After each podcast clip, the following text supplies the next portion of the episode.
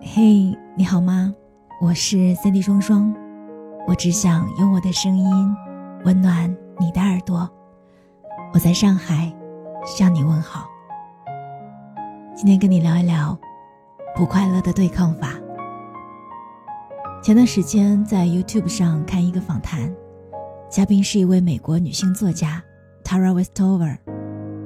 因为之前在《你当像鸟飞往你的山》里了解过她匪夷所思的成长过程，所以对这个凭借着单薄力气摆脱原生家庭的束缚，勇敢为自己打开一扇通往理性世界大门的女孩充满了兴趣。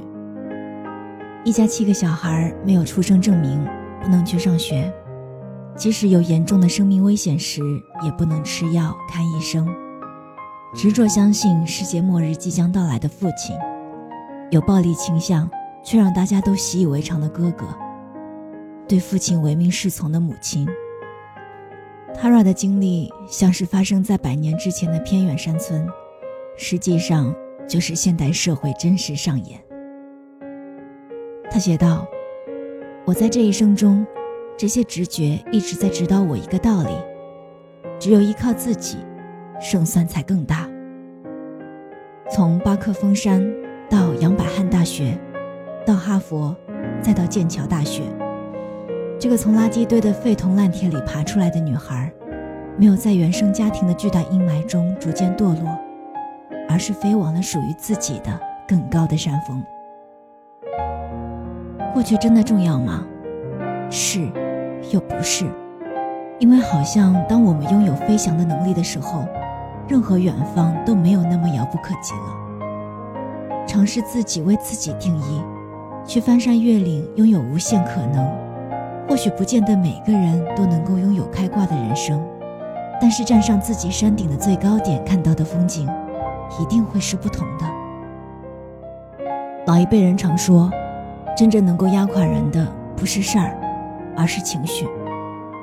小时候对这句话没有什么切实的体会，但是这几年经历的事情多了，才感受到情绪价值对于生活和活着的重大意义。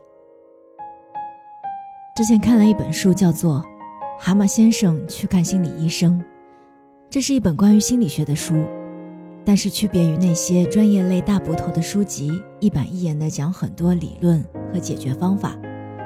这本书的特点在于，作者把专业的心理知识完美融入在一个童话故事里，让我也不禁在阅读的过程当中寻找自己，获得疗愈。故事以蛤蟆先生的抑郁开始，随后在朋友们的帮助下，他选择去找苍鹭医生做专业的心理咨询，一共十次。最有趣的是，在这十次的心理咨询中。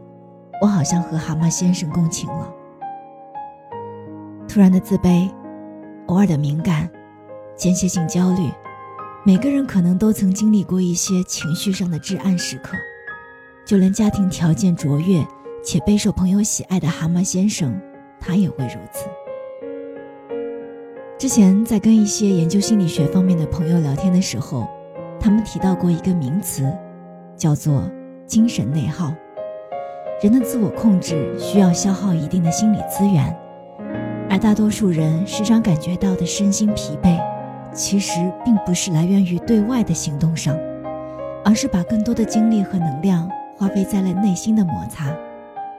时常感到心理疲惫，过度担忧一些还没有发生的事，因极度追求完美、过于理想化，导致无法现实而陷入烦闷，不能接受自己的缺点。常常陷入自我怀疑，异常的在意别人的眼光，这些都是精神内耗的片面体现。被讨厌的勇气里有一段话说：“人生不是由别人赋予的，而是由自己选择的，是自己选择自己如何生活。”换句话说，被别人喜欢，绝对不是一种至高无上的标准。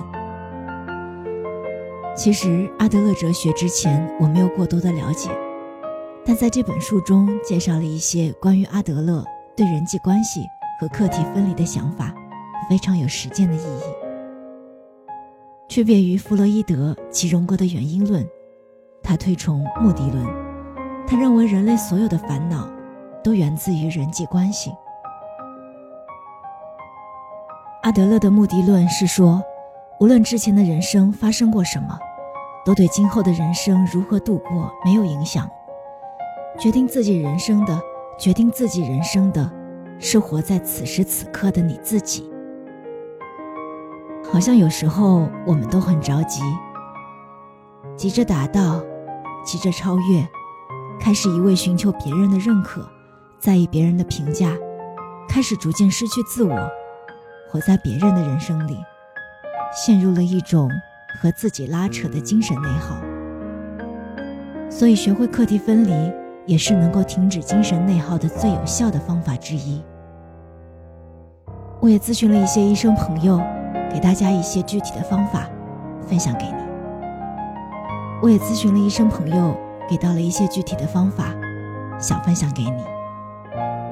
比如增强钝感力，把自我感知的能力更多的放在自己热爱且珍贵的事情上，选择性的去屏蔽一些不必要的人、事和物。比如学会过精致的减法人生。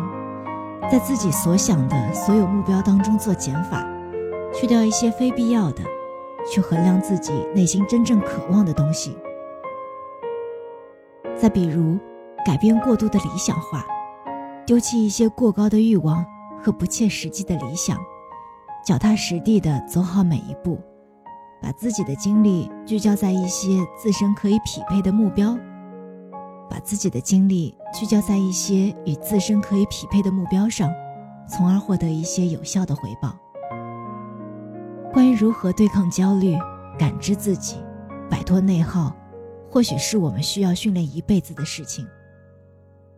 所以在今天失眠的时候，不妨就试试看放松。今天失眠的时候，不妨就试试看放空的发呆。是否能够缓解掉内心一大半的焦虑？人生三万天实在是太短了。希望所有，希望每一个焦虑的你，能够早日开启，并走在发现和寻找自我向心力的路上。我是在你双双，我们下期再见。